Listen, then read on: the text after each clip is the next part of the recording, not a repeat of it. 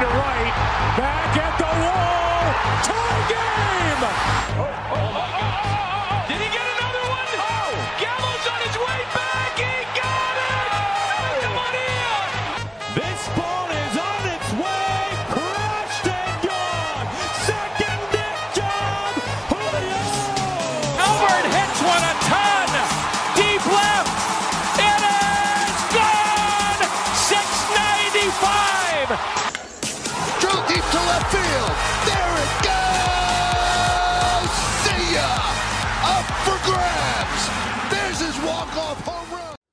Ein frohes neues Jahr sei euch gewünscht an dieser Stelle direkt zu Beginn einer, einer Folge, eines kleines Lebenszeichen von uns einmal. Ja, neues Jahr, neues Glück, neue Folge, so kann man ungefähr sagen. Wir wollen uns, wir wollen euch mit der heutigen Folge einmal wieder kurz auf den neuesten Stand bringen, was bisher so in der Off-Season passiert ist. Und zum Ende der Folge gibt es auch noch ein kleines Special, was wir euch mittlerweile mehr als schuldig geblieben sind. Dazu kommen wir aber später noch einmal drauf. Ja, frohes neues Jahr. Ich habe es gerade schon gesagt. Ich hoffe, ihr seid alle gut ins neue Jahr reingekommen. Und damit ist auch offiziell das Baseballjahr 2023 mit dem World Series Champion der Texas Rangers Geschichte. Und ja, es sind ungefähr noch knappe drei Monate, dreieinhalb Monate, bis es dann endlich wieder weitergeht mit Baseball, mit Major League Baseball. Ich hoffe auch, ihr habt die Feiertage gut verbracht und hattet äh, das ein oder andere schöne Baseballgeschenk unterm Tannebaum erhalten von euren Liebsten. Wenn ihr da was bekommen habt, schickt gerne Bilder, das reposten wir natürlich sehr, sehr gerne. Ja, Weihnachten ist tatsächlich auch ein gutes Stichwort, weil ich glaube, alle Dodgers-Fans hatten schon recht frühzeitig Bescherung gehabt. Die Dodgers waren ja wirklich bisher sehr, sehr, sehr, sehr aktiv in der Free Agency beziehungsweise während der Offseason. Ja, und damit kommen wir eigentlich auch zu dem größten Deal, der diese Offseason äh, getätigt worden ist, beziehungsweise in der Sportgeschichte getätigt worden ist. Und zwar ist Shohei Otani zu den Los Angeles Dodgers gewechselt. Er hat dort einen wirklich fetten, fetten Vertrag unterschrieben. Ich denke, die meisten beziehungsweise fast alle haben es auch schon mitbekommen was Shohei dort unterschrieben hat bei den Dodgers. Und zwar ist er dort jetzt um, äh, beziehungsweise hat einen Vertrag dort unterschrieben für insgesamt zehn Jahre und bekommt dort insgesamt 700 Millionen Dollar. Also das ist definitiv ein Statement, was man dort gesetzt hat. Und wie gesagt, es ist einfach der größte Vertrag im amerikanischen Sport, wenn nicht sogar weltweit gesehen. Ähm, vorher, zumindest im Baseball, hatte Mike Trout den höchst datierten Vertrag gehabt mit 426,5 Millionen Dollar über zwölf Jahre. Das hat Otani bei weitem übertroffen. Ja, zehn Jahre, jetzt Los Angeles Dodgers. Nächstes Jahr wird er nur als Hitter auftreten können. Er ist ja operiert worden und wird frühestens 2025 wieder pitchen können, pitchen dürfen zu viel Geld, was man dort in die Hand genommen hat. Das war die Meinung von sehr, sehr vielen. Ich würde allerdings tatsächlich sagen, es ist nicht zu viel Geld, weil wir sprechen über Shohei Otani, das heißt, wir sprechen hier eigentlich schon mal über zwei Top-Spieler auf ihren jeweiligen Positionen, sowohl als Pitcher als auch als Hitter natürlich ähm, so dass man diesen Vertrag eigentlich auf zwei Verträge a 350 Millionen schon teilen müsste. Und Dodgers sind einfach mit eines der größten Märkte, eines der größten Marken in diesem Sport. Und ich denke, dieses Geld wird man relativ schnell auch wieder reinholen, so dass es tatsächlich in dem Fall eine Win-Win-Situation werden wird für die Dodgers, dass sich das sportlich, aber auch finanziell auszahlen wird. Finanziell hat sich wie gesagt, auf jeden Fall für Shohei Otani ausgezahlt, 700 Millionen Dollar. Aber er wird tatsächlich in den ersten zehn Jahren, also bis 2033, nur zwei Millionen pro Jahr von den Dodgers überwiesen bekommen. Die restliche Summe, insgesamt also 680 Millionen, äh, wird er von 2033 bis 2043 erhalten. Äh, liegt einfach in der Tatsache, Shohei hat darum aber auch selber gebeten, ähm, damit einfach generell das Team auch kompetitiv ist, während er für die Dodgers aktiv ist. Er wird, wie gesagt, die nächsten zehn Jahre dadurch nicht am Hungertuch nagen müssen, sondern er wird, denke ich, auch schon in seiner Zeit bei den Angels schon gut Rücklagen gebildet haben, aber auch auf lange Sicht wird Shohei Otani gut ausgesorgt haben für sich und auch für seine Nachkömmlinge. Da können wir stark von ausgehen. Ja, und äh, das war nicht das einzige Geschenk, was die Dodgers-Fans, äh, was die Dodgers ihren Fans gemacht haben, sondern es sollte noch ein zweiter Japaner hinterherkommen. Und zwar ist der japanische, ja, neue Superstar, kann man eventuell vielleicht sogar schon sagen, auch wenn er natürlich noch nie auf MLB-Niveau gespielt hat. Yoshida Yamamoto hat auch bei den Dodgers unterschrieben. Und zwar für zwölf Jahre und 325 Millionen Dollar. Und er hat, wie gesagt, noch nie Baseball in der MLB gespielt. Er war allerdings natürlich schon Pitcher beim World Baseball Classic, wo, wo er auch mit Japan die Weltme den Weltmeistertitel geholt hat. Von daher kann man durchaus davon ausgehen, dass er vermutlich stark zünden wird. Aber nichtsdestotrotz ist es natürlich erstmal eventuell ein kleines Risiko, jemanden, der noch nie auf MLB-Niveau gespielt hat, zwölf Jahre anzubieten zu 325 Millionen. Wie gesagt, Yamamoto wird es definitiv freuen. Er wird auch ausgesorgt haben und Shohei Otani wird sich darüber, denke ich, auch sehr, sehr stark freuen, einen weiteren Japaner in seinem Team zu haben. Damit sind ja die Dodgers definitiv ein Team to watch für die nächste Saison, wie sich dieses Team entwickeln wird unter jetzt Shohei Otani, Yamamoto und Freddie Freeman, Mookie Betts. Alle sind an Bord, von daher könnte die nächste Saison wirklich sehr, sehr interessant werden. Man hat viel Geld dafür in die Hand genommen für die Spieler Shohei Otani, Yamamoto und was man auch noch nicht vergessen darf, Tyler Glasnow hat man auch geholt, hat man jetzt insgesamt über eine Milliarde ausgegeben, nur für diese drei Spieler. Da muss tatsächlich dann jetzt ja, Erfolg kommen. Wir sind auf jeden Fall gespannt, was 2024 für die Dodgers bringen wird. Was wird jetzt 2024 für die Kansas City Royals? Die Kansas City Royals haben nämlich tatsächlich gut aufgerüstet. Das konnte man jetzt nicht unbedingt erwarten. Und äh, eigentlich haben sie den Titel schon so gut wie eingekauft und damit auch direkt sorry an die Dodgers-Fans, nämlich Will Smith ja, nicht der Schauspieler, sondern der Baseballspieler geht zu den Kansas City Royals. Und was ist das Besondere an Will Smith? Es ist nicht sein Name, sondern Will Smith hat 2021 bei den Atlanta Braves gespielt, 2022 bei den Houston Astros gespielt und 2023 bei den Texas Rangers. Und das waren alles drei Teams, die in den letzten drei Jahren die World Series geholt haben.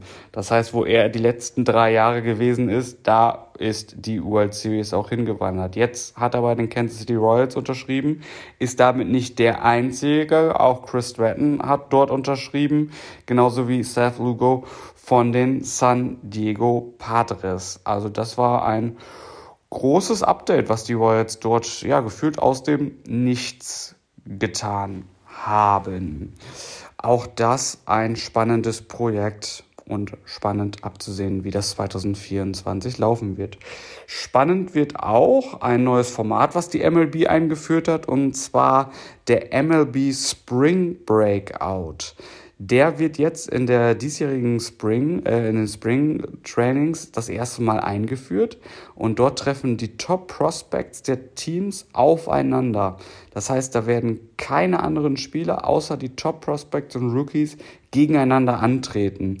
Ähm, und das bedeutet für uns beim ersten Spiel am 14.03 beim Spiel der Pittsburgh Pirates gegen die Baltimore Orioles trifft Nummer, Nummer 1 Draftpick Paul Skeens auf 2022 First Pick Jackson Holiday von den Orioles. Also das könnten ganz schöne, spannende Spiele werden, die man sich gerne mal angucken kann, weil ähm, das wird durchaus interessant werden.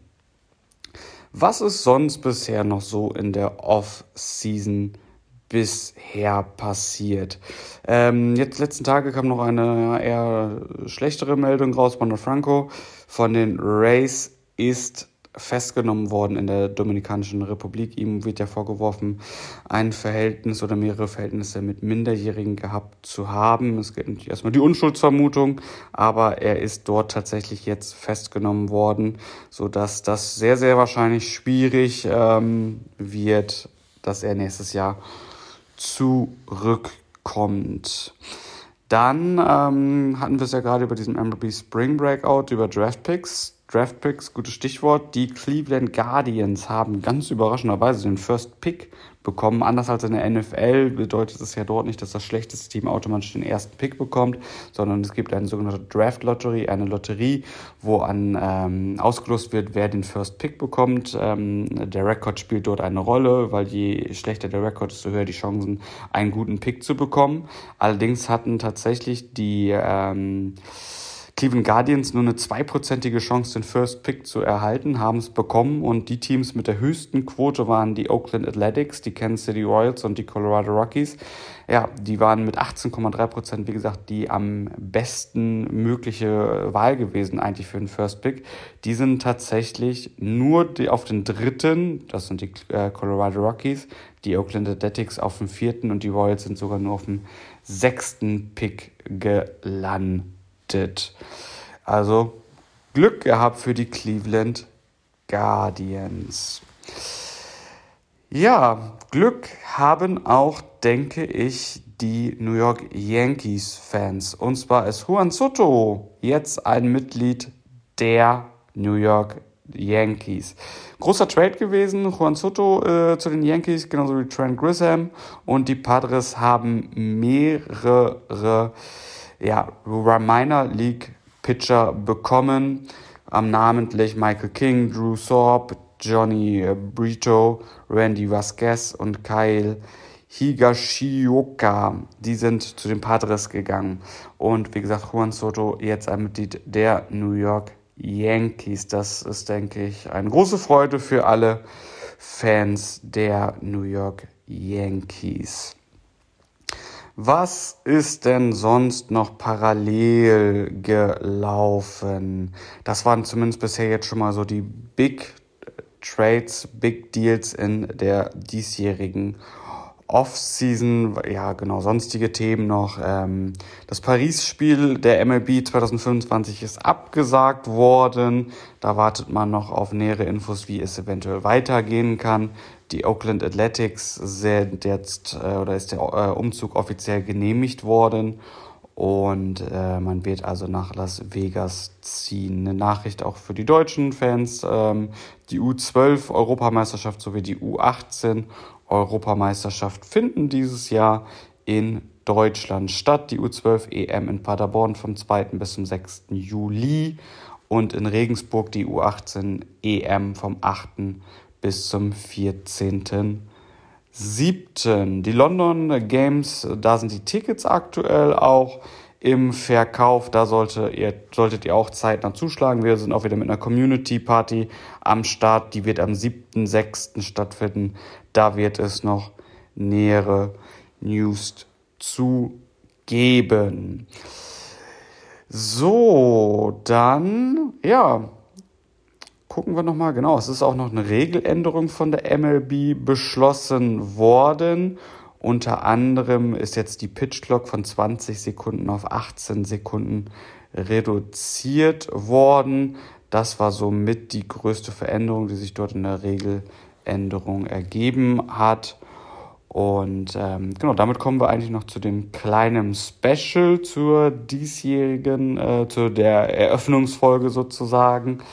Ähm, und zwar haben relativ zeitnah nach Saisonende mehrere Loadies, so nenne ich euch jetzt mal außer Community, einen kleinen Season Recap ihrer Teams aufgenommen und haben einfach mal die Saison aus ihrer Sicht zusammengefasst. Da haben wir, ich glaube, so fünf, sechs, sieben verschiedene Stimmen, die werden wir gleich auch nach und nach abspielen und dann hört ihr aus deren Sicht, wie denn die Saison aus ihrer Sicht für ihr Team gelaufen ist.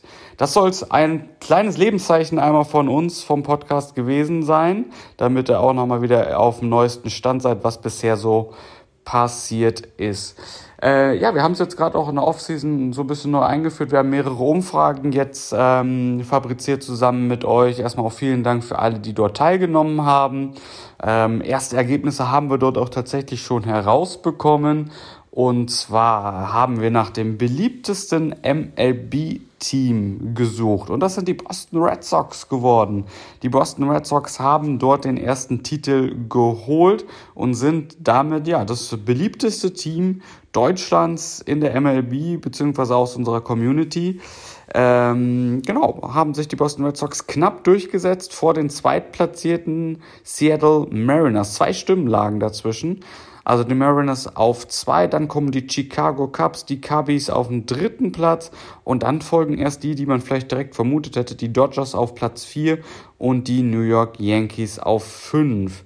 Die Mets sind auf dem siebten Platz, die Yankees auf dem achten, Braves auf dem zehnten, die Phillies auf dem elften Platz. Also das war ganz spannend zu sehen, wo denn eure Herzen bei welchem Verein stecken. Dann haben wir aktuell eine zweite Umfrage gerade am Laufen und zwar ist es die Umfrage, welches ist das beliebteste Team der deutschen Bundesliga. Das läuft noch den kompletten Januar, stimmt dort gerne ab. Den Link findet ihr in unser Bio auf Instagram und zwar könnt ihr dort draufklicken und dann auf die Umfrage klicken und die Stimme für eure Lieblings-Baseball-Team in Deutschland abgeben. Dann haben wir auch den beliebtesten Ballpark gesucht und die Abstimmung ist tatsächlich heute um 18 Uhr vorbeigegangen. Da schauen wir mal eben direkt rein, weil ich weiß es tatsächlich selber noch gar nicht, wer denn der beliebteste Ballpark geworden ist. Im Finale standen sich der Fenway Park der Boston Red Sox und der Oracle Park der San Francisco Giants gegenüber und gewonnen und damit der beliebteste Ballpark Deutschlands ist der Oracle Park der San Francisco Giants. Da gibt es auch nochmal einen schönen Beitrag zu, zu näheren Infos zu diesem ja wirklich faszinierenden, schönen Ballpark. Damit soll es aber, wie gesagt, jetzt offiziell vorbei gewesen sein und ich wünsche ganz viel Spaß jetzt mit den Stimmen der Lodies Community was die zu ihrer Saison ihres Teams zu sagen haben. Peace out, stay tuned und wir hören voneinander. Ja, ein ganz herzliches Hallo an alle Zuhörer auch von meiner Seite. Ähm, ich bin der Fabi, 26 Jahre alt aus dem wunderschönen Heidenheim. Äh, da durften beim ein oder anderen Baseball-Fan schon die Glocken klingeln. Ähm, ja, ich bin tatsächlich aus dem Heidenheim, wo auch die Heideköpfe spielen. Ähm, von daher klärt sich auch gleich die Frage, wie ich mit dem Baseball-Virus infiziert wurde. Ist gar nicht so einfach, hier um Baseball rumzukommen. Ähm, habe selber in der Jugend gespielt, ähm, in der dritten Mannschaft gespielt. Dazu kommt noch erschwerend, dass ich Familie in den USA habe. Ähm, mein Großvater lebt schon seit 50 Jahren äh, in den Vereinigten Staaten und von daher seit jetzt gut 16, 17 Jahren, möchte ich sagen, mit dem Baseball-Virus infiziert. Ähm, und auch wenn ich nicht mehr aktiv spiele, nach wie vor ähm, bei der MLB dabei und darf heute die Cincinnati Reds für euch reviewen. Ähm, was mich sehr freut, sehr interessantes Team, äh, sehr interessante Season 2023. Ähm, hätte man ja vor der Saison nicht gedacht. Da war die Grundstimmung in Cincinnati, vor allem in den Blocks, ähm, wenn man sich so umgehört hat, doch relativ pessimistisch. Ja, man kam aus einer wirklich, wirklich schwachen Season 2022 ähm, man hat keine Moves wirklich in der Offseason gemacht, dass man natürlich jemand Großes verpflichtet hat. Ähm, ich meine, äh, Small Market Team, ja, in Cincinnati wurde noch nie viel Geld wirklich für Free Agents ausgegeben. Ähm, auch die großen Trades blieben einfach aus, ja, war aber vorhersehbar. Eigentlich war vor der Saison das Ziel, sei besser als die Pittsburgh Pirates. Und ähm, schon das haben einige als schwierig eingeschätzt. Ich eingeschlossen war sehr, sehr pessimistisch vor dieser Saison ähm, wollte eigentlich schon gar nicht mehr die, die Boxscores nach dem Aufstehen checken. Ähm, aber wie so ist, man macht es dann trotzdem und ähm, wurde relativ schnell eines Besseren belehrt. Ähm, da man ja sehr gut aus Red Sicht oder sehr stabil in die Season 2023 tatsächlich gestartet ist, ja, ähm, ich möchte hier vor allem mal das Pitching anbringen. Ähm, sehr junger Pitching-Staff, ähm, wenn man sich's anguckt, mit äh, Hunter Green, Nick Lodolo, ähm, der leider im Laufe der Saison verletzt war, ähm, die wirklich ja, große Talente sind, sage ich mal. Ähm, aber vor allem voran äh, im Saisonstarten Graham Ashcraft, der wirklich super gepitcht hat, ja, im Laufe der Saison etwas nachgelassen hat, ähm, dann bei einer 4.76 ERA war. Ähm, trotzdem hat das Team, glaube ich, am Anfang der Saison mitgetragen und dann äh, Veteranen wie zum Beispiel Ben Lively, den eigentlich schon andere MLB-Teams abgeschrieben haben, der eigentlich so, ich sag mal, als siebter, achter Mann, äh, wenn irgendjemand in der Rotation ausfällt, wirklich auch gut gepitcht hat. Ja, auch wenn er am Ende der Saison eine ERA über 5 hatte, einfach sehr gut, ähm, sehr konstantes Pitching, auch der Bullpen, ähm, richtig gut mit Derek Law, Ian Chabot, Natürlich Alexis Diaz, aber auch ähm, Lucas Sims, der im Verlauf der Saison zurückgekommen ist. Das war schon ein stimmiges Gesamtbild, ja. Einzig und allein ein Wermutstropfen vielleicht ein Luke Weaver und ein Luis Cesar, von denen man sich einfach ein bisschen mehr erhofft hätte. Ähm, aber alles gut, ja. Und dann haben wir natürlich auch in der Offensive Leute, wie zum Beispiel einen Will Benson, ja, den auch niemand auf dem Zettel hatte vor der Saison, der relativ billig ähm, geholt wurde und einfach ne, in diesem zugegebenermaßen Hitters Ballpark in Cincinnati ähm, sehr, sehr gut performt hat. Betting Average von 275, ähm, 11 Home Runs, 8 Triple, 15 Double geschlagen. Ähm, das Ganze mit einer OPS von 863 ist schon stark von Will Benson, ähm, der selber gesagt hat, dass er von Joey Votto so ein bisschen ja, ein Mentoring bekommen hat in Cincinnati, will ich sagen. Ähm, und da möchte ich gleich auf den nächsten Punkt kommen. Einfach diese Mischung in der Mannschaft scheint stimmig zu sein. Aus diesen hochgehandelten Talenten, Ellie de la Cruz, der zwar nur eine 235er Average hat, die aber auch verwässert wird. Ich meine, man muss sich angucken. 13 Home Runs, 7 Triple, 15 Double. Highlight Plays, hochathletisch. Ähm, dann haben wir nicht zuletzt den Matt McLean, der ein 290er Betting Average hat, 16 Home Runs, 4 Triple, 23 Double ein super sicherer Fielder ist. Dann haben wir Noelvi Marte, ja, der auch eine super starke Saison dann gespielt hat ähm, nach dem Call-Up. 316er Betting Average, ähm, zwar nur drei Home Runs, sieben Double, aber trotzdem noch eine OPS von 822 und dann eben diese alten Veteranen, ja, Kevin Newman, der eine äh, 253er Average geschlagen hat, Joey Votto, der natürlich älter wird, natürlich leider jetzt entlassen wurde. Ähm, ich zähle auch einen Catcher wie Luke Maley dazu, ähm, der einfach als Reds-Fan schon aufgewachsen ist und sich mit dem Team 100% identifizieren kann. Ähm, auch zu Anfang der Saison Jason Vossler, der ganz stark danach gelassen hat, komischerweise. Ähm, aber glaube drei Home Runs war in drei Spielen am Stück, Stück geschlagen hat. Und das hat alles so dazu geführt, dass man sich dann so ein bisschen etablieren konnte. Und dann kam natürlich diese dicke, dicke Win-Streak. Ich meine, 14 Spiele waren es ähm, hätte sich dann natürlich keiner träumen lassen. Also ja, ich möchte nicht die Statistiken von jedem einzelnen Spieler durchgehen, ähm, aber ich glaube, das Gesamtbild einfach ja, ist stimmig in Cincinnati, wird auch stimmig sein für die Zukunft. Die Prospects sind glücklicherweise voll eingeschlagen, muss man sagen. Es gibt keine Eskapaden im Team. Ähm, es ist einfach ein Team-Spirit da. Es hat Spaß gemacht, diesem Team zuzugucken. Und ja, Schwächen gab es. Ja, allen voran Spieler wie Will Myers, der einfach ja, grottenschlecht war, muss man sagen, von dem man sich vielleicht viel mehr erwartet hat.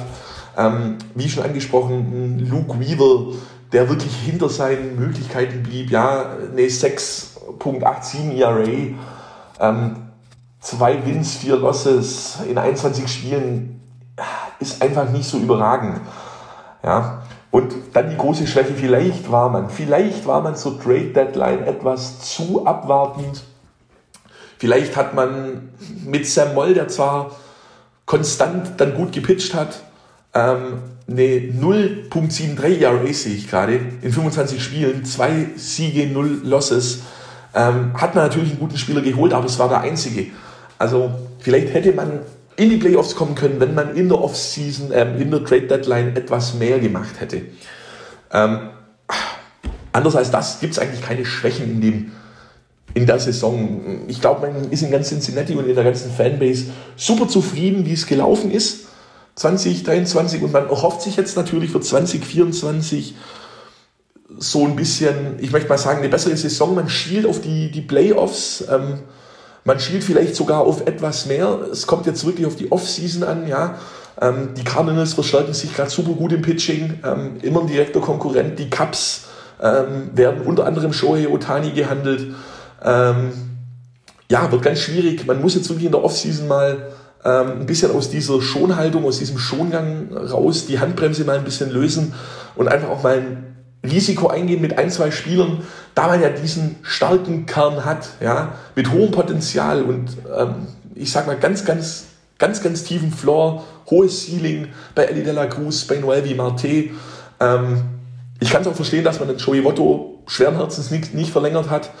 Ähm, es kommt jetzt wirklich drauf an, was Nick Krall in der Offseason zusammenstellt.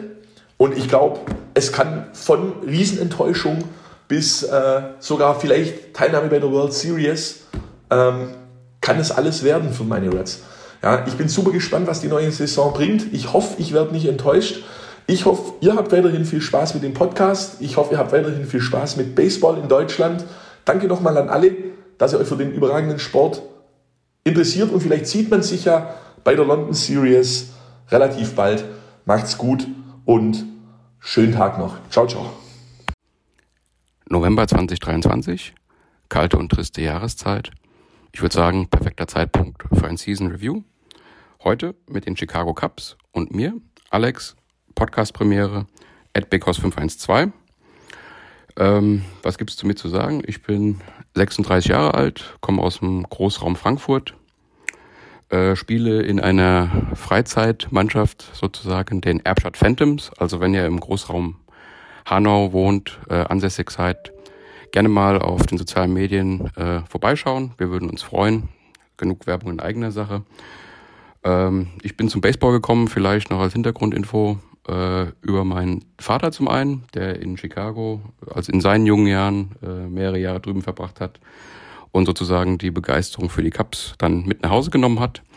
Äh, und zum anderen auch über meinen Opa, ähm, der über 35 Jahre bei der US Army hier in, in Oberursel äh, gedient hat. Genau. So, ich verfolge die Cups eigentlich seit 1998, äh, wo Kerry Wood äh, 20 Strikeouts recorded hatte. Und ja, jede Saison, sag ich mal, also konstant alle Spiele, so seit 2002, 2003, so die Sammy Sosa, Corey Patterson, äh, Mark Pryor Jahre. Ja, ich würde sagen, wir steigen auch direkt ein. Ähm, 2023, overall äh, haben die Cups 83 Spiele gewonnen, 79 verloren. Also positive Bilanz, schon mal eine Verbesserung zu dem Vorjahr. Äh, allerdings äh, hat es uns auch nicht viel gebracht, weil äh, ein Spiel hat dann letztendlich gefehlt, um als Wildcard-Teilnehmer in der National League in den Playoffs teilzunehmen. Ähm, ja, wir gehen mal die Monate durch. März, April, durchwachsener Start, 14 Siege, 13 Niederlagen. Ähm, Im Mai waren dann, war dann die Tiefphase sozusagen mit 10 äh, Siegen, 18 Niederlagen. Im Juni wurde es dann besser. Dann hat man auch äh, über 500er Bilanz erzielen können. 14 Siege, 11 Niederlagen. Ähm, Im Juli ziemlich vergleichbar. 15 Siege, 11 Niederlagen. Ähm, ja, August war natürlich der Sahnemonat äh, dieses Jahr. 18 Siege, 9 Niederlagen. Aber leider hat man dann äh, gegen Ende der Saison im September und Oktober mit 12 und 17 äh, ja so ein bisschen die Luft verloren, äh, so dass es letztendlich dann auch nicht für die Playoffs gereicht hat. Genau. Vor der Saison bin ich eigentlich mit großen Erwartungen äh, gestartet. Äh, man hat ja Dansby Swanson äh, als, als Free Agent Signing gewinnen können. Ebenso auch wie Cody Bellinger, der jetzt Comeback Player des Jahres geworden ist. Äh, höchst verdient auch. Also hat am Schlag eigentlich der beste Cup dieses Jahr. Hat sowohl äh, defensiv im, im Outfield, aber auch häufiger an der First Base dann überragende Leistungen gezeigt. Ähm, die Core-Spieler aus meinen Augen, Swanson, Horner und Hepp, haben ja dieses Jahr zum ersten Mal in der Cups-Historie auch alle äh, drei Golden Gloves bekommen. Von daher, obwohl Hepp auch ein bisschen durchwachsen war in der Defensive, äh, für die für die Leute, die Tickets fürs London Game bekommen haben, äh, hatte Hepp dann natürlich äh, in der Offensive mit mit zwei Home Runs äh, seine seine Sahne-Performance dann für Europa aufgehoben.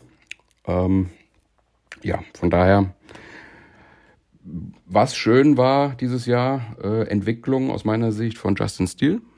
Ähm, Eigengewächs, äh, zum gewissermaßen als solide Left-Hander, hat ja dann auch für eine All-Star-Nominierung neben Dansby Swanson gereicht. Ähm, überragende Saison von Steel, gegen Ende dann natürlich, aber auch wie die Bullpen oder generell das Pitching von den Cubs ein bisschen abgeschwächt. Marcus Stroman, jetzt leider Free Agent, äh, am Anfang der Saison überragend als Ace der Rotation gestartet. Ähm, dann peu à peu, aber auch ein bisschen nachgelassen, gut, war auch verletzungsbedingt. Kyle Hendricks, so der, der letzte Verbleib noch aus der aus den World Series, ja, 2016. Wie gewohnt mit, mit Location Pitches stark. Ähm, hat jetzt, glaube ich, auch die Club Option äh, wurde gezogen. Von daher bleibt Kyle Hendricks auch Bestandteil äh, der Cups. Ähm, ja, da denke ich oder hoffe ich, dass wir äh, in der Free Agent Phase, die ja mit einem gewissermaßen Paukenschlag oder Überraschung äh, gestartet ist, mit dem Signing von äh, Craig Council von den Brewers und der, der Freistellung von David Ross. Für sicherlich viele überraschend, für mich auch. Ne? Die Frage ist, hätten wir dann dieses Jahr die Playoffs erreicht, ob man da Rossi hätte ziehen lassen? Ja, werden wir nie, werden wir nie wissen. Aber das war dann doch äh, relativ äh, kurzfristig oder überraschend, das Hiring. Council, gut, hat sechs von äh, neun Jahren die Playoffs in Milwaukee erreicht. Ist da auch sicherlich in meinen Augen eines der besseren äh, jungen Manager äh, in der gesamten Liga. Von daher hoffe ich, dass wir dann nächstes Jahr äh, mit dem ein oder anderen Signing das dann auch schaffen. Äh, was war nicht so gut dieses Jahr?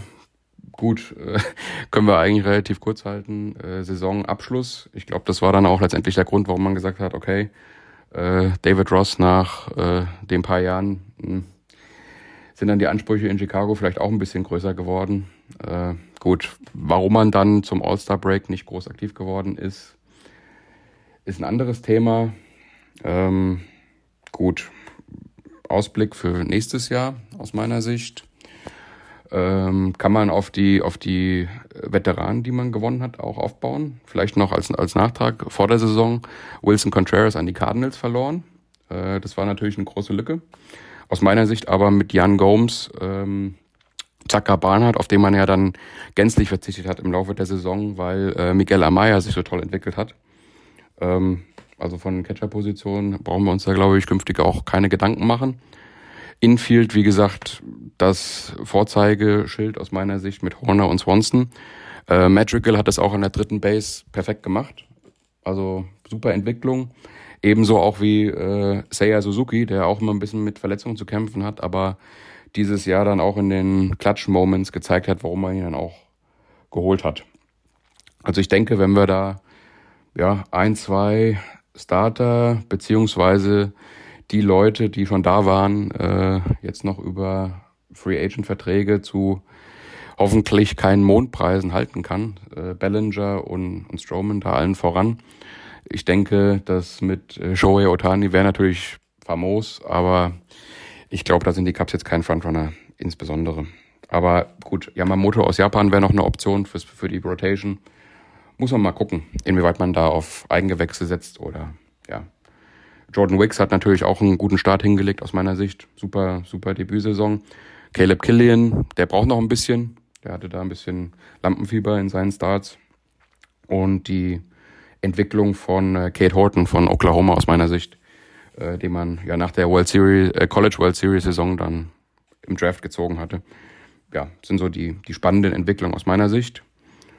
Ja, das soll es auch gewesen sein. Prognose meinerseits. Äh, ich denke mal, wir werden, wenn wir die richtigen Schlüsselteile verpflichten und äh, ja, halten können, äh, so bei 85, 87 Siegen landen. Das sollte hoffentlich für die Playoffs reichen. Ähm, ja, mich würde interessieren, was ihr dazu denkt. Ich hoffe, euch hat der Season Review gefallen. Und ja, ich würde mich freuen, wenn ich künftig äh, zu, zu den Cups euch ein bisschen Informationen zukommen lassen könnte. Danke euch und äh, viel Spaß noch beim Season Review. Ja, hallo in die Runde. Mein Name ist Robert. Ich werde für euch die Saison von den Baltimore Orioles zusammenfassen. Kurz zu meiner Person. Ich bin 28 Jahre alt. Ich wohne und arbeite in Mannheim. Ich habe eine Dauerkarte für die Adler Mannheim und ich bin außerdem Fan vom FC Schalke, den Washington Capitals, den Baltimore Ravens und natürlich auch den Baltimore Orioles. Ich bin Baseball-Fan seit 2014. Damals haben meine Eltern und meine Schwester und ich eine USA-Reise gemacht und waren damals dann auch bei unseren Bekannten gewesen, die in der Nähe von Baltimore gewohnt haben damals. Und äh, da wurde ich dann auf mein erstes Baseballspiel damals mitgenommen. Das war damals die Orioles gegen die Angels gewesen. Das war ein 7 zu 6 nach 12 Innings, entschieden durch einen Walk-of-Home Run von Manny Machado. Und das war dann mein erstes Erlebnis quasi als Baseball-Fan gewesen. Und ja, das hat mich dann halt auch gepackt und nie mehr losgelassen, kann man sagen. Zur Ausgangslage vor der Saison kann man sagen, dass die Orioles das erste Mal nach dem angefangenen Rebuild, wo sie dann in vier Jahren 300 Loss-Records äh, gehabt haben, dann 2022 das erste Mal mit einem positiven Rekord wieder abgeschlossen haben und immer mehr Talente aus den Miners hochgeholt worden sind. Und man hat eben seit langem mal wieder das Gefühl gehabt, äh, dass es vorwärts geht. Dann zur aktuellen Saison kann man sagen, dass es eine sehr erfolgreiche Saison war. Man hat nie größere Durststrecken gehabt, wo man mehrere Niederlagen am Stück gehabt hat. Und man hat eben auch viele come from come behind Wins gehabt, wo man quasi dann bis kurz vor Schluss hinten gelegen hat und dann im achten, neunten Inning nochmal das Ding gedreht hat was halt auch eigentlich, denke ich, die spannendsten Siege sind, als wenn man schon von vornherein hochführt. Also die Baltimore Orioles-Fans haben auf jeden Fall eine coole Saison gehabt. Und ja, zum Abschluss von der Saison hatten die Orioles dann einen Rekord von 101 zu 61. Das war auch, glaube ich, erst das zweite oder dritte Mal in der Franchise-Geschichte, wo man mit äh, 100 plus Wins abgeschlossen hat. Und in der Postseason ist man dann relativ eindeutig mit 3 zu 0 gegen die Rangers ausgeschieden. Äh, da lässt sich noch dazu sagen, dass das erste Spiel in Baltimore relativ eng gewesen ist. Und ja, danach war es dann aber halt so, dass äh, die Power Bets von den Rangers äh, die Orioles so ein bisschen outgescored haben und dass eben auch man gemerkt hat, dass die ganzen jungen Spieler von Baltimore, dass denen vielleicht so ein bisschen die Erfahrung gefehlt hat und halt auch einfach Playoff Baseball ist ja auch nochmal was anderes, wie wenn man dann in der Regular Season spielt. Also ja, trotzdem denke ich, dass man da einiges draus ziehen kann aus dem, aus dem klaren Ausscheiden dann für die nächste Saison. Äh, es hat Spaß gemacht, die ganzen jungen Spieler zu sehen, wie die ihre ersten Schritte gemacht haben und auch ihre Fortschritte.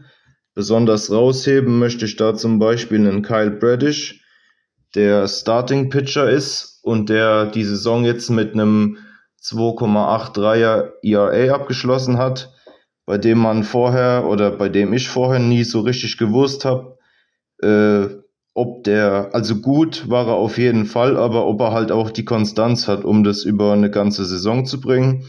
Und ja, dann natürlich noch einen Edley Rutschman, der weiter gewachsen ist in seinem Spiel, jetzt auch äh, vom Betting Average her und alles nochmal, finde ich, sein Spiel anheben konnte.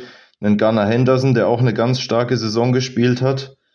Und ja, einen Grayson Rodriguez, auch Starting Pitcher, den man dann hochgeholt hat und der seine ersten Spiele ein bisschen wackelig war, den man dann runtergeschickt hat nochmal in die Miners und der dann danach aber ganz stark aufgespielt hat und äh, extrem konstant war.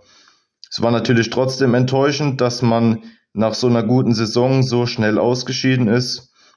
Aber ja, die Fortschritte von den jungen Spielern, die machen auf jeden Fall Hoffnung, dass äh, das nur der Anfang war und dass man noch viele solcher guten Saisons vor sich hat. Für die neue Saison würde ich mir noch ein oder zwei erfahrene Starting Pitcher wünschen und ja, ansonsten denke ich, dass das Team eigentlich gut zusammengestellt ist. Servus, hier ist der Bene. Ähm, der ein oder andere kennt meine Stimme vielleicht schon. Ich hatte ja schon dreimal die Ehre, Teil beim Podcast zu sein, zweimal in der Podcast-Folge. ähm, wo ich einmal die ähm, Season der Giants gerecapt habe, weshalb ich das heute nicht machen werde. Und einmal war ich auch bei Instagram bei Video mit dabei, wo ich die Giants vorgestellt habe als Franchise. Genau, also wie gesagt, ich bin der Bene, bin 34 Jahre alt, Lehrer aus Bayern und werde heute ähm, die Angels vorstellen. Ähm, warum die Angels, kann man vielleicht auch kurz, ähm, wenn ich jetzt darauf eingehe, wie ich zum Baseball komme, verstehen. Also ähm, zum Baseball bin ich gekommen, ich habe Freunde gehabt, in der, da war ich in der Grundschule, dritte, vierte Klasse, die waren irgendwie total US-Sport-affin und haben mich dann so an den ganzen US-Sport herangebracht und die hatten auch ein Baseball-Outfit, ist übertrieben, Schläger und ein paar Handschuhe. Und dann sind wir immer Baseball spielen gegangen auf dem Fußballplatz. Nebenan auf so eine rote Aschenplatz. Und haben da immer nach unserem Verständnis Baseball gespielt, hat mega viel Spaß gemacht. Gleichzeitig war ich auch ein großer Fan des Filmes, auch Englisch spielen Baseball, Baseball im Original Angels in Infield. Und wie es eben schon verrät, Angels, es geht dort um die Los Angeles Angels. Und deswegen, äh, auch wenn sie nicht mein Favorite Team sind, so ein bisschen Sympathie, Herz schlägt schon ein bisschen auf für die Angels auch. Deswegen, genau. Aber richtig Fan bin ich eben von den Giants, aber so richtig erst seit 2013, dass ich ein festes Team eben habe in den Giants. Davor war einfach den Baseball ähm, als Sport geliebt und eben dann mir ein Team ja, gefunden durch meine 49ers im Football, die ich einfach ins Herz geschlossen habe und mein Team sind. Als dann Kaepernick 2013 gegen die Marlins diesen First Pitch gemacht hat, mir, Moment, die haben ja auch, hier gibt's ja auch ein geiles Baseballteam eigentlich. Und seitdem, ja, ist das auch mein Herzensteam, ähm, meine Passion. Und genau, wer kein kurzer Side-Fact, weiß ich, ob wahrscheinlich die meisten von euch wissen es eh. Kaepernick wurde ja sogar 2009 von den Cubs gedraftet, hat sich da aber doch für den Football entschieden. Genau. Also ich werde jetzt die Recap, die Angels recappen, wie er schon gesagt. Ähm, einfach auch, weil dieses Angels in Infield, ich in die Angels schon von klein auf kenne. Und mit Otani und Trout sie natürlich auch ein Team sind, das wahrscheinlich jeder irgendwie doch auch mag. Genau. Ähm, vielleicht jetzt die Dodgers-Fans nicht unbedingt, wobei irgendwie die Angels kann man irgendwie nicht, nicht mögen. Ja, zu den Erwartungen vor der Saison. Persönlich hatte ich eigentlich recht hohe Erwartungen an die Saison. Im Otani als amtierender BBC-Champion zurück in die Season gekommen vom BBC. Trout ja auch im Finale gewesen. Trout und Otani ja sowieso zwei der besten, wenn nicht die zwei besten Spieler im Baseball aktuell. Äh, ja, da denkt man wenn man die in Kader hat, muss es doch irgendwann auch mal wenigstens mit den Playoffs klappen. Ja, dann haben sie natürlich auch den Kader vertieft. Taylor Anderson, Hunter Renfro, Brandon Dury geholt. Also eigentlich dachte ich mir so, jetzt ist der Kader auch mal tief genug. Da sind auch mal Spieler drin, außer Tani und Trout, die irgendwie was können sollten. Da muss doch wenigstens, wenn nur über die Wildcards sind, wenigstens mal die Playoffs drin sind. Es kann doch nicht sein, dass solche Spieler nie in den Playoffs spielen werden. Deswegen dachte ich mir so, jetzt muss es doch endlich mal klappen. Und ja, gerade mit dem Blick auf die drohende Free Agency von Otani hatten ja eigentlich die Angels auch ja, kein anderes Ziel vor Augen. Sie mussten die Playoffs erreichen. Es muss einfach sein, weil sonst ist Otani weg. Kann sich jeder ja ausmalen, wenn man der beste Spieler der Welt ist, wenn man vielleicht auch mal ähm, in die Playoffs kommen. Eigentlich will ja die World Series sogar gewinnen, aber er hat es ja noch nicht mal in die Playoffs geschafft. Bisher. Genau, deswegen, ja, dachte ich eigentlich, das wird doch was. Sind auch gut jetzt zur Season. Sie sind gut in die Saison gestartet. Otani einfach gezeigt, er ist der beste aktuell, wenn nicht sogar der beste aller Zeiten in diesem Sport. Gleich mit wirklich brutal gestartet am Anfang. Also man dachte ja auch so, boah, wenn er so weitermacht, ist der Aaron Judge Rekord der Vorsaison wirklich nur kurzweilig ein Rekord. Home Run um Home Run geschlagen, aber auch im Pitching einfach brutal. Der Rest musste eigentlich nur gut genug spielen, dass Otani sie in die Playoffs trägt. Haben sie auch erstmal gut gemacht. Bis zum Juli, Ende Juli waren sie eigentlich gut dabei. Wenigstens Wildcard Chase. Ähm, 27. Juli war der Rekord 54-49. Hatten von den letzten neun Spielen acht gewonnen. Also eigentlich dachte man sich so, ja komm, Wildcards müssen dieses Jahr wenigstens drin sein. Ja, doch dann kam es, wie es immer kommt bei den Angels. Trout ist nicht unbedingt seine beste Saison gespielt, eher eine seiner schlechtesten. War aber auch viel verletzt, aber eben auch andere Spieler. Trout gerade mal 82 Spiele gespielt. Ähm, Rendon nur 43 Spiele gespielt.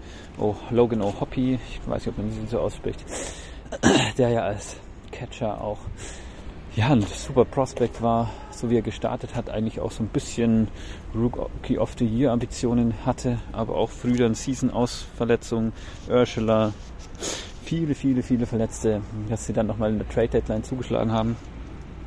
War aber, finde ich, hatte ich so ein bisschen mehr so das Gefühl, wir wissen nicht, was wir tun sollen. Das war mehr so ein, ach Gott, wir holen jetzt Spieler, das muss doch dann irgendwie klappen. Ja, hat es dann aber nicht. Der Downfall im August, einfach schrecklich. Sieben Niederlagen in Folge im August gestartet und Mitte August waren sie dann eigentlich schon raus aus den Playoffs, wenn man ehrlich ist. Da war es dann schon vorbei. Otani dann auch verletzt. Dass, dass, dass es klar wäre, wird die Season nicht mehr pitchen, hat er dann die Saison auch so vorzeitig beendet. Sein Spind geräumt, großes Rumor, aber es war ja eigentlich klar, dass wenn sie die Playoffs nicht erreichen, er weg ist. Also er hat ja auch Ambitionen, was man auch verstehen muss. Dann Anfang September die totale Kapitulation meines Erachtens bei den ähm, Angels nach dem Motto, wir müssen das komplett restarten, haben wir gefühlt alles auf den Waiver gesetzt, was sie an den Deadline Day geholt haben. Aber auch Renfro und Moore. Kleiner Lichtblick am Horizont, kleines Silver Lining, fand ich, war Carlos Estevez, der als Closing Pitcher eigentlich ziemlich geil gespielt hat. Als Relief Pitcher, also der hat schon geile Performance gebracht. Jetzt war schon ein bisschen da geht schon was. Also da ist schon jemand im Kader außer Otani und Trout, der was drauf hat. Aber ich denke mal, der, dieses Team ja, wird wahrscheinlich jetzt komplett auseinanderbrechen. Da gleich mal ein Ausblick. Wo war das Angels? Wo geht's mit euch hin, Angels? Ah, Otanis Free Agent. Ist dann Trout überhaupt noch zu halten, wenn Otani weg ist? Holt sich irgendein Team die beiden im Doppelpack?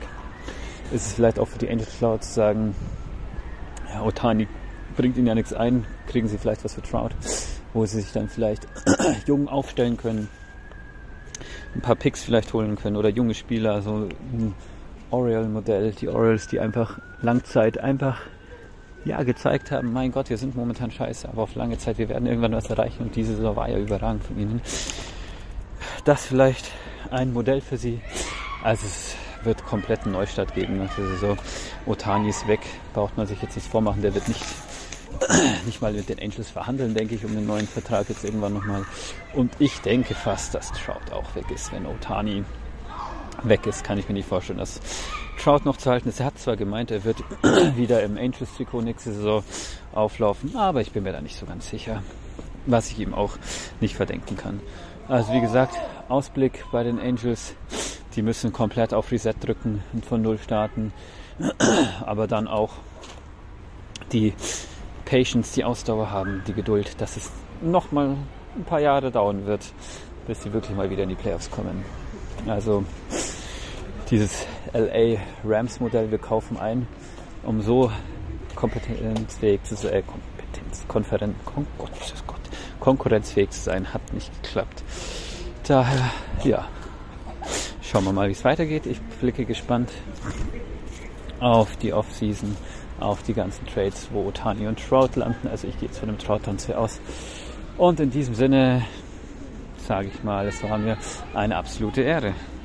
So, moin, mein Name ist Tim. Ich habe heute die Ehre für euch, die Boston Red Sox Saison 2023 zu recappen und auch noch was zur Saison 24 zu sagen. Ja, kurz aber zu mir. Es wurde die Frage gestellt, seit wann ist man Baseball-Fan und warum? Ich bin Fan eigentlich erst seit ein bis zwei Saisons. Zumindest so, dass man wirklich regelmäßig die Spiele guckt. Davor habe ich eher Zusammenfassungen geguckt und MLB The Show gespielt. Habe im Rahmen eines eigenen Podcasts mich näher mit dem Thema beschäftigt und beschäftigen wollen. An dieser Stelle soll das natürlich keine Werbung sein, aber ich habe mir zumindest das Ziel gesetzt, mich näher mit ähm, ja, Baseball zu beschäftigen. Das ist mir bisher auch ganz gut gelungen. Ich hatte jetzt ein paar, ja, dann doch Wochen Abstinenz, musste erstmal meinen Hangover nach der World Series verdauen, hin oder her. Das aber ganz kurz zu mir. Ja, kommen wir zu den Red Sox, dem eigentlich wichtigen Teil. Die Boston Red Sox haben mich, äh, ja, wie soll man sagen, anfangs doch positiv überrascht, bis es zum Ende hin richtig bitter wurde. Ich hatte das Gefühl, gerade in den letzten Wochen und auch ja in der Mitte der Saison, ja, es ging einfach bergab, es war abzusehen. Anfangs dachte ich noch, oh, das, das läuft ganz gut. Man muss auch sagen, die Platzierungen waren da auch ganz gut. Die Spieler haben doch wirklich starke Leistung gebracht. Ich denke da nur zu gerne an Adam Duval vor seiner Verletzung. Ja, es schien alles rosig, aber das Ganze ja, hat dann nicht bis zum Ende gehalten.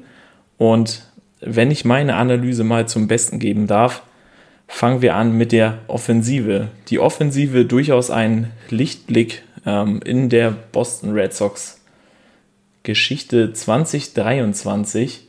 Und wenn wir uns das Ganze mal in Statistiken angucken wollen, dann muss man sagen, die Boston Red Sox haben da ein sehr ausgeglichenes Run Differential von 7,72 zu 7,76. Das heißt, man ist gerade mal minus 4.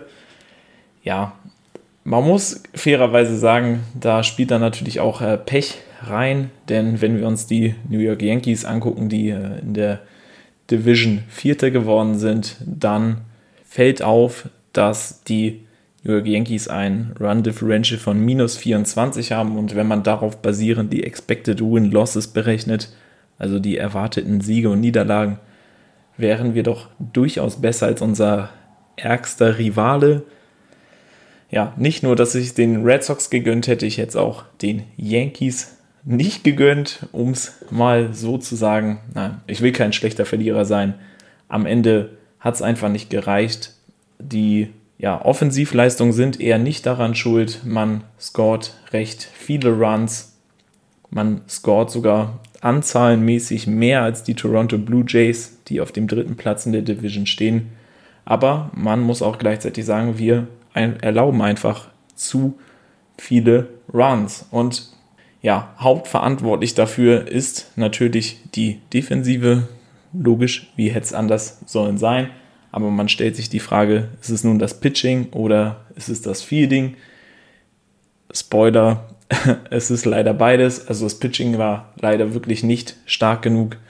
Wir haben auch, ja, zumindest für mein Dafürhalten nicht wirklich das Ace, was man ja als ernstzunehmender Contender vielleicht braucht. Ich denke da an Eovaldi, äh, ja, auch weil er ein ehemaliger Red Sox-Spieler ist der ja mit den Rangers einfach abgeräumt hat, ähm, hin oder her. Es gibt natürlich auch Lichtblicke im Pitching, Brian Bello zum Beispiel, wirklich talentierter, guter Spieler. Und ja, dazu kommen allerdings dann auch schlechte Fielding-Statistiken der Red Sox. Gucken wir uns nämlich die Errors an, um das mal in dieser ja doch recht oberflächlichen Analyse, aber zumindest kurz mal zu benennen. Wir haben 102 Errors. Das ist ja, anzahlenmäßig der zweitschlechteste Wert. Nur die Giants haben noch mehr. Ja, das ist schon wirklich, wirklich bitter.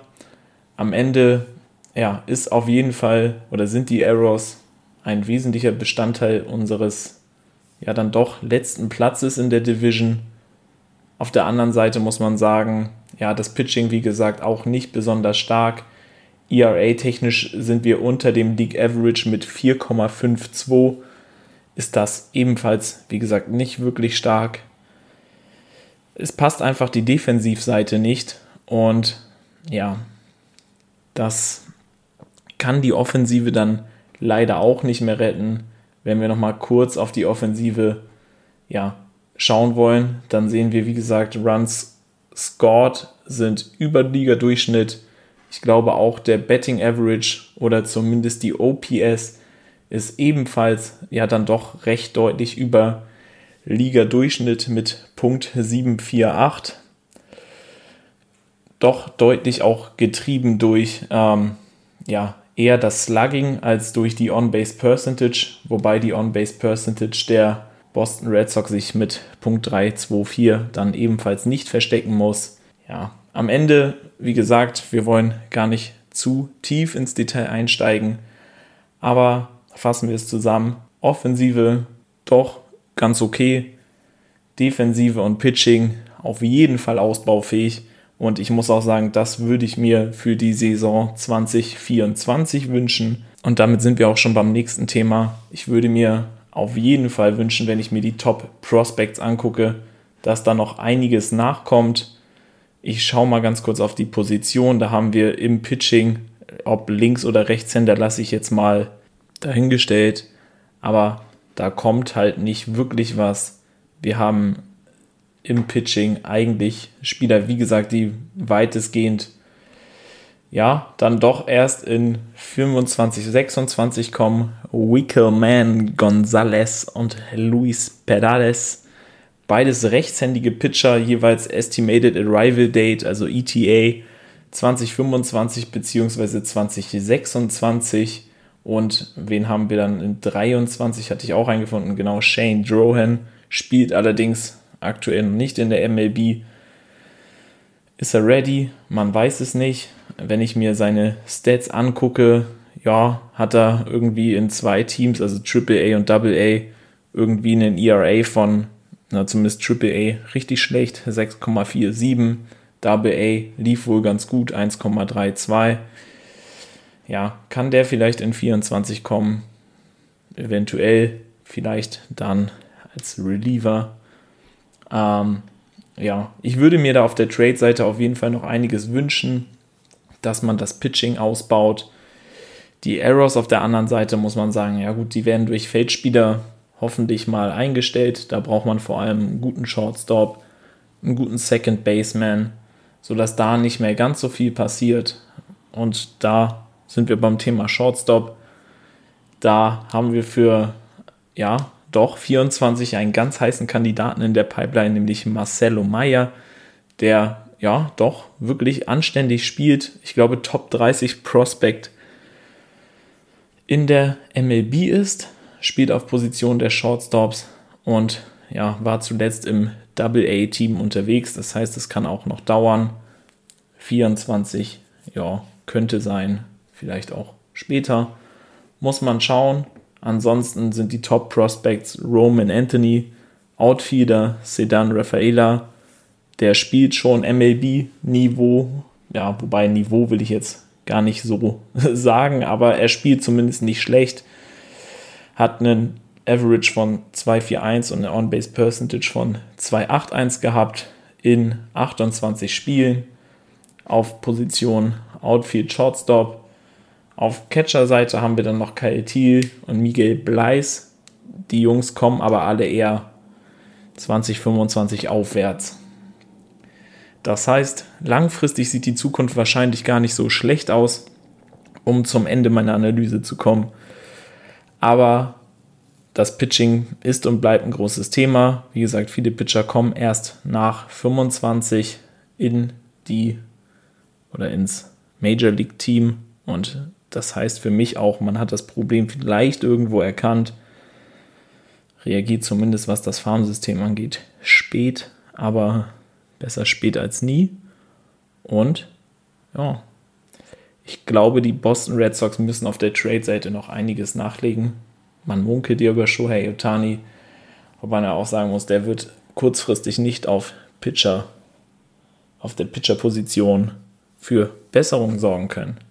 Genau, wenn wir nochmal ins Feld gucken, sprich auf die Feldposition, muss man sagen, da werden die Red Sox auch einiges an ja, Abgängen kompensieren müssen. Adam Duval, Justin Turner, die jetzt Free Agents sind, wobei man, glaube ich, hofft, dass Turner zurückkommt. Ich mag ihn vom Charakter her, er muss natürlich dann auch liefern. Man hat noch, wenn ich richtig informiert bin, ah, wie hieß denn der Infielder, war es noch Abreu ja, zu den Mariners abgegeben. Naja, mal schauen, wie sich das Ganze so weiterentwickelt. Ich würde mir nichtsdestotrotz nochmal irgendwie erhoffen, dass man im Feld auch nochmal was tut. Ähm, das mag aber vielleicht auch mit persönlichen Sympathien zusammenhängen. Nichtsdestotrotz, wie gesagt, eigentlich eine gute Mannschaft. Das Management wurde ja auch zumindest im Pitching eher verbessert. Ähm, ja, ich bin ganz gespannt, was da kommt. Ja, also das war mein Recap, mein Ausblick. Was kann ich mir noch, um mal eine konkrete Position für 24 zu nennen in der Division, muss ich sagen, es ist vielleicht eher Platz 4, Platz 3, wo ich sie realistisch sehe, wenn oben bei den Teams nicht mehr so viel passiert, also sprich bei den Orioles und bei den Rays. Ja, wobei, ja doch, irgendwie drei bis vier, zumindest kurzfristig, wäre schon okay für mich. Und vielleicht mal Playoff. Aber man hat gesehen, was passiert, zumindest mit den anderen Teams, also mit der Tampa Bay Rays und den Orioles. Es war dann doch ja ziemlich hart. Das könnte ich mir auch schenken, wenn das die Playoff-Teilnahme am Ende wäre und ich dann entsprechend in den Playoffs einfach richtig traurig werden würde. Hin oder her, das war meine kurze Einschätzung dazu. Ich hoffe, sie hat euch weitergeholfen. Ich hoffe, ihr seht es ähnlich. Wenn nicht, bin ich ganz gespannt, was da an Feedback kommt. Also in diesem Sinne, eine schöne Woche, eine schöne baseballfreie Zeit und es gibt noch genug anderen Baseball auf der Welt zu schauen. Viel Spaß noch und macht's gut. Hallo, liebe Bases Loaded Community. Mein Name ist Andreas, ich komme aus Duisburg und ich möchte meine Meinung zu den Arizona Diamondbacks kundtun. Ich bin Baseball-Fan erst seit kurzem, alt, vor allem wegen den Channel Bases Loaded und der Sport interessiert mich, weil es eine schöne Alternative ist zu zum Beispiel dem Football oder dem Basketball. Ähm, wie gesagt, ich werde mich jetzt auf die Arizona Diamondbacks konzentrieren. Ausgangslage vor der Situation, äh, Saison. Ich habe ehrlich gesagt gedacht, die Diamondbacks werden so ein 500-Team sein, also 82, 2, 81, 81 erreichen. Ich habe ehrlich gesagt nicht gedacht, dass sie bis in die World Series kommen und deshalb ist das schon sehr erstaunlich gewesen. Man muss dazu sagen, die Diamondbacks haben gegen gute Teams gewonnen, aber auch gegen gute Teams verloren. Das ist normal, wenn man ein Team hat, das jung ist und noch mit Potenzial hat. Das Ding ist aber auch, wir haben Schlüsselspieler wie Mentipo und Kelly, die kommen so lang ins Alter mit 33 bzw. 35 Jahren. Und da wird die Frage sein, wie will sie diese Personen langfristig ersetzen. Generell ist das Team ab, hat das Team viel Upside und die Frage ist, kann man dieses Team punktuell vielleicht verstärken und ersetzen? Eher verstärken. Aufgestellt ist man im Netfield sowieso sehr gut mit den AL Rookie of the Year Corbin Carroll, der, by the way, unanimous gewotet wurde, also der einstimmig gewählt wurde in der American League. Das ist auf jeden Fall ein sehr gutes Ding und das bringt auch den Diamondbacks einen weiteren Pick ein. Das ist sehr, sehr wichtig für die upcoming Draft. Ähm, das Ding ist aber auch bei den Diamondbacks, sie haben viele teure Spieler in einem Kader mit auslaufenden Verträgen. Da wird es interessant zu sehen sein, wie dann das Front Office den 40 Manka da aufstocken wird und deswegen, man muss abwarten. Was war gut und was war schlecht in der Saison der Diamondbacks? Ganz ehrlich, es gibt viele Sachen, die man anbringen muss, aber ich werde mich auf ein paar Dinge konzentrieren. Gut auf jeden Fall ist Left Field mit Corbin Carroll. Wie gesagt, er ist unanimous American League Rookie of the Year geworden. Das gibt den Diamondbacks einen weiteren Draft-Pick. Keine Ahnung, ob das erste Runde oder zweite Runde sein wird. Oder in der späteren Runde.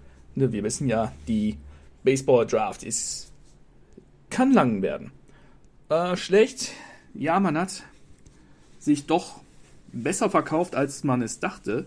Und die Position des Designated Hitters muss man auf jeden Fall noch angehen, weil in dieser Saison Designated Hitter, ich will nicht sagen, dass es unglaublich schlecht war, es war gut, aber man sollte auf jeden Fall mal gucken, dass man einen weiteren definitiven Designated Hitter noch bekommen wird.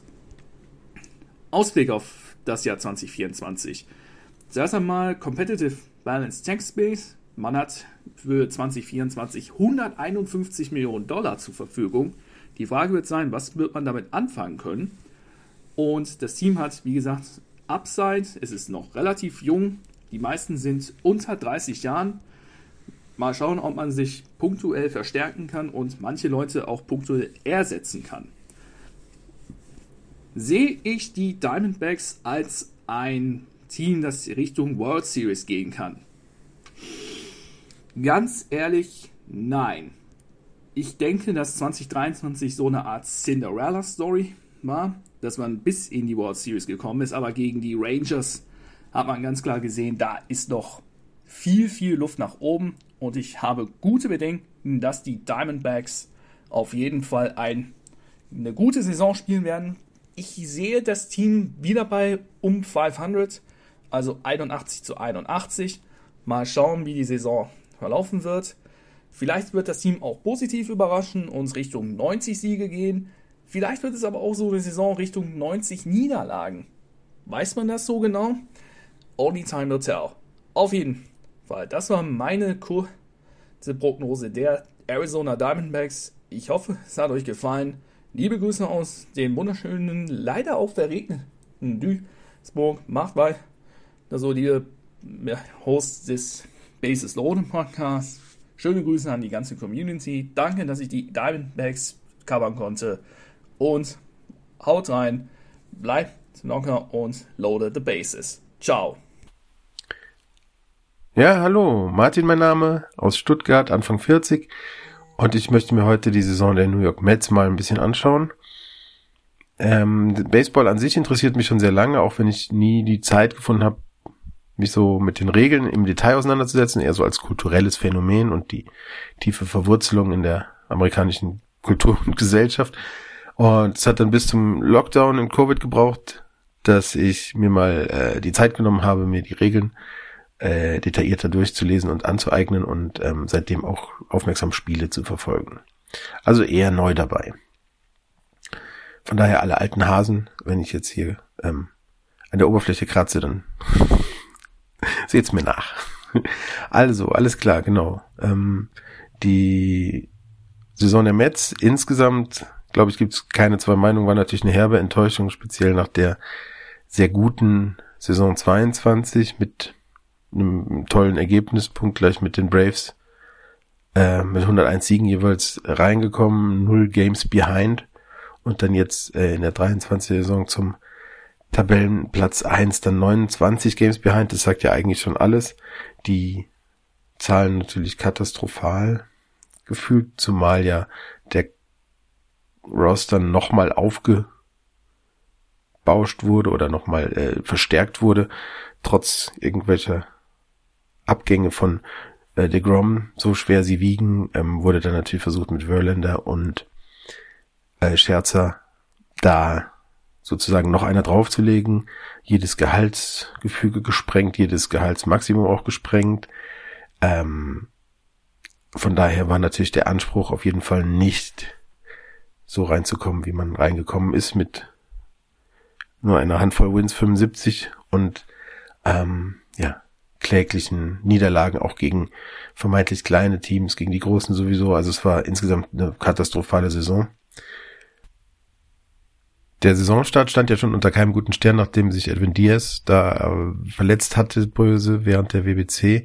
Sogar ja noch nicht mehr im Spiel, sondern beim Jubel nach dem Sieg und äh, für die ganze Saison ausgefallen ist. Das war ja schon kein gutes Vorzeichen. Äh, Wörländer und Scherzer auch noch zu Beginn beide nicht ganz fit. Dafür war der Saisonstart eigentlich im April und Mai ja dann noch beachtlich oder ähm, normal sozusagen. Man konnte noch nicht absehen, was das für eine Saison wird. Und dann kam es zu einem wirklich spektakulären Einbruch ja dann sagen wir mal ab Mitte, Ende Mai, Anfang Juni, den Juni über vor allem, äh, wo dann wirklich viel verloren wurde und auch viel Boden gegenüber den anderen Teams da schon hergegeben wurde. Resultierend dann darin, dass in der, zum Ende der, der Trading-Frist dann auch die beiden Scherzer und Verlander gleich wieder weggegeben wurden, nachdem sie beide nicht überzeugt hatten und somit die Saison aber ja auch ein bisschen sozusagen hergeschenkt wurde oder äh, äh, gesteckt wurde, dass einfach, ja, das jetzt, das Jahr dann war ja auch die offizielle Kommunikation, das Jahr weiter zum Rebuild gebraucht wird und nächste Saison auch noch und dann erst angegriffen wird. Die Erwartung der Fans natürlich, denke ich, bei der Kohle, die da reinfließt, ähm, durchaus auch, dass man in der Postseason mal weit kommt. Und das soll jetzt nun ja 24 oder spätestens 25 mal passieren.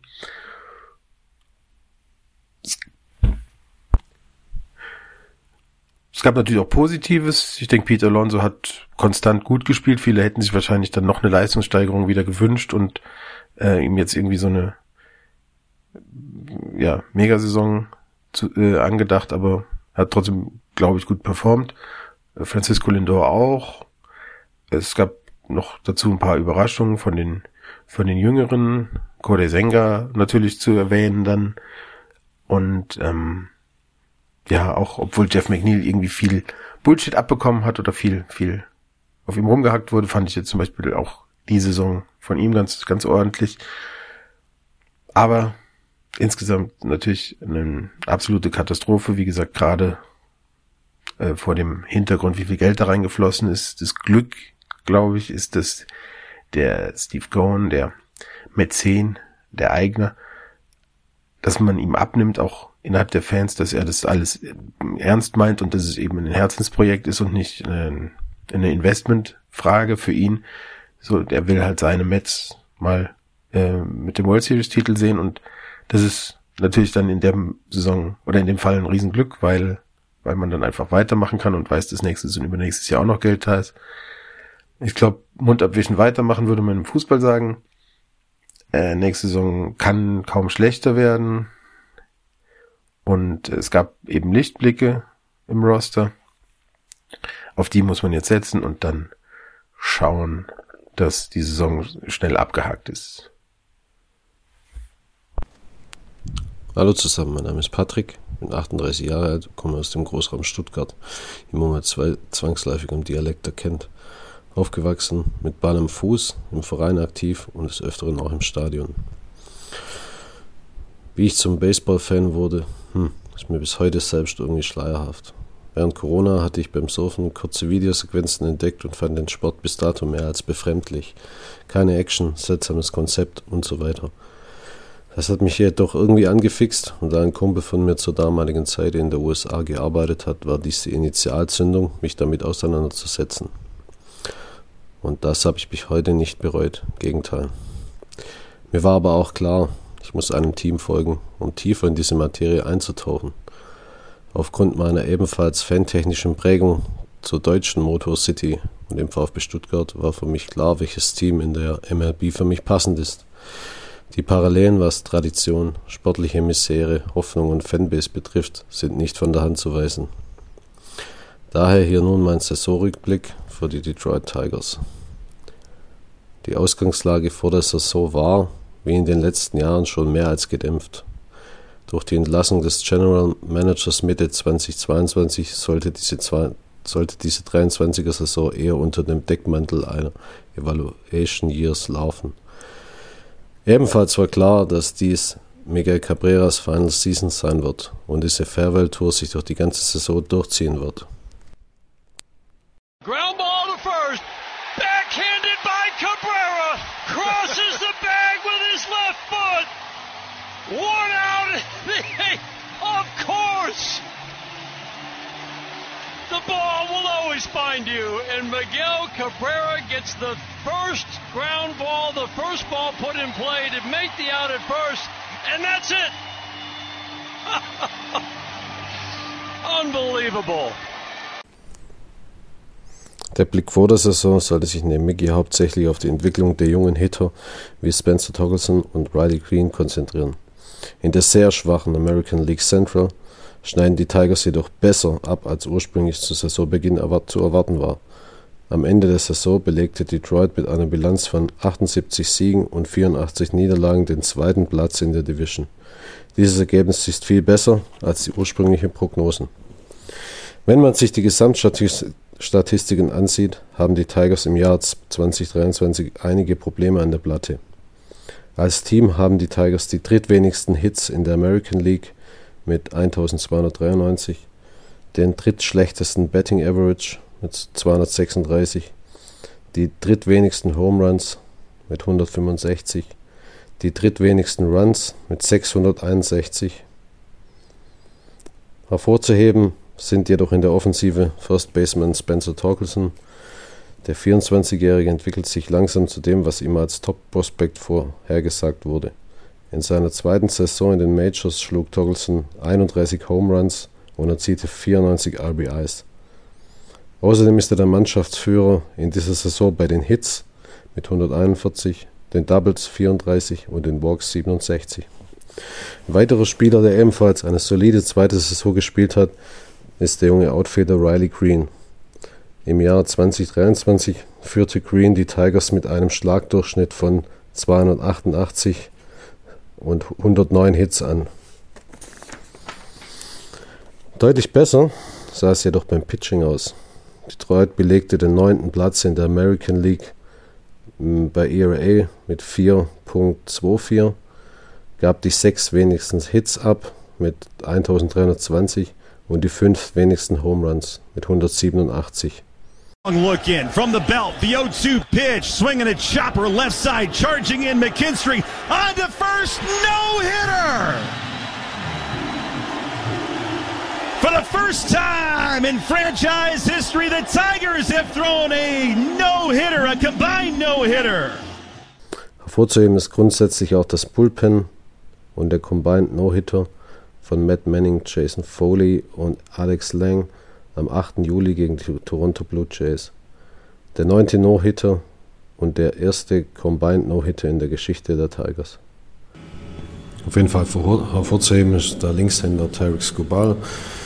Ähm, der hat seine Saison beendet mit einer Bilanz von sieben Siegen zu drei Niederlagen, eine Karrierebestleistung von 2,8 ERA und einem Walks and Hits per Innings pitched von unter 0,9. In über 80 Innings erzielte der 6, ließ der 26-Jährige nur 58 Hits zu und 14 Walks bei insgesamt 102 Strikeouts. Und ich denke, das wird auch äh, künftige Tiger Ace sein. Alles in allem war die Saison 2023 für die Tigers eine ziemlich gute Saison. Alles in allem. Wenn es ihnen gelingt, den Schwung in positive Energie für 2024 umzuwandeln, können die Tigers wieder für Furore sorgen. Eine gute Offseason, inklusive guter Trades. Es müssten mehrere Millionen an Zahltagen noch übrig sein, sollten die Tigers in der Lage sein, 2024 um die America Central Division zu spielen.